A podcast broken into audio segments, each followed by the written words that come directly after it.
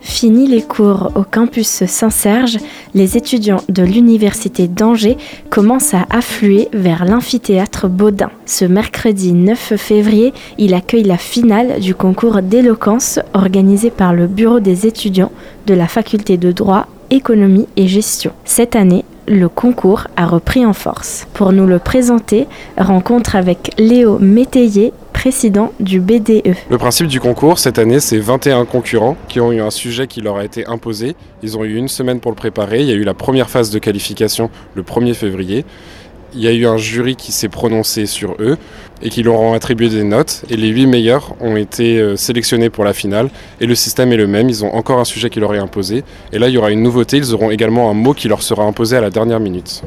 Euh, c'est uniquement des étudiants en droit qu'on a cette année. Alors même si on a quelques étudiants qui sont en double licence droit-économie, mais ils font tous du droit. Donc c'est principalement des étudiants de première année, quelques étudiants de master. Pour certains, ils ont déjà fait des concours, pour d'autres, ils sont totalement novices. Alors le gagnant, déjà il va y avoir plusieurs gagnants, il y aura des prix spéciaux, un qui est attribué par les anciens participants qui siègent dans le jury, il y en aura un autre qui sera attribué par la bibliothèque universitaire, et après le, gagnant, euh, en plus de plusieurs lots, il sera sélectionné pour représenter la faculté dans des concours nationaux. Mais comment se compose le jury qui attribue ces prix et quels sont ses critères d'évaluation? Moi je m'appelle Arthur Coviela, je suis doctorant en droit privé à l'université d'Angers et ce soir pour ce concours d'éloquence j'officierai en tant que président du jury. C'est le BDE qui me l'a proposé, un signe honneur car euh, je figure comme président d'un jury constitué de mes professeurs, d'avocats, du bâtonnier, de personnel administratif de l'université euh, et de plein de personnalités donc il y a une petite pression. Il y a euh, un barème sur lequel on se base évidemment, mais il y a aussi euh, évidemment beaucoup de parts de subjectivité, ce qui est très compliqué. Finalement, on voit des talents très différents, on en voit qui parlent d'énormément de choses, qui parlent de leurs expériences, de leur vécu. Il y a un propos qui est toujours un peu d'actualité, c'est intéressant parce qu'on a une génération qui arrive sur les bancs de la fac maintenant, une génération qui a été celle du climat, la génération MeToo,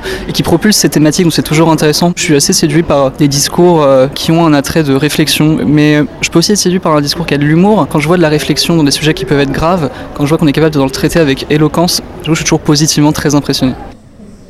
L'amphithéâtre est désormais rempli et le concours commence. Je vous prie d'accueillir notre premier candidat, Steven Davier, qui a pour sujet Faut-il s'armer de patience pour tuer le temps?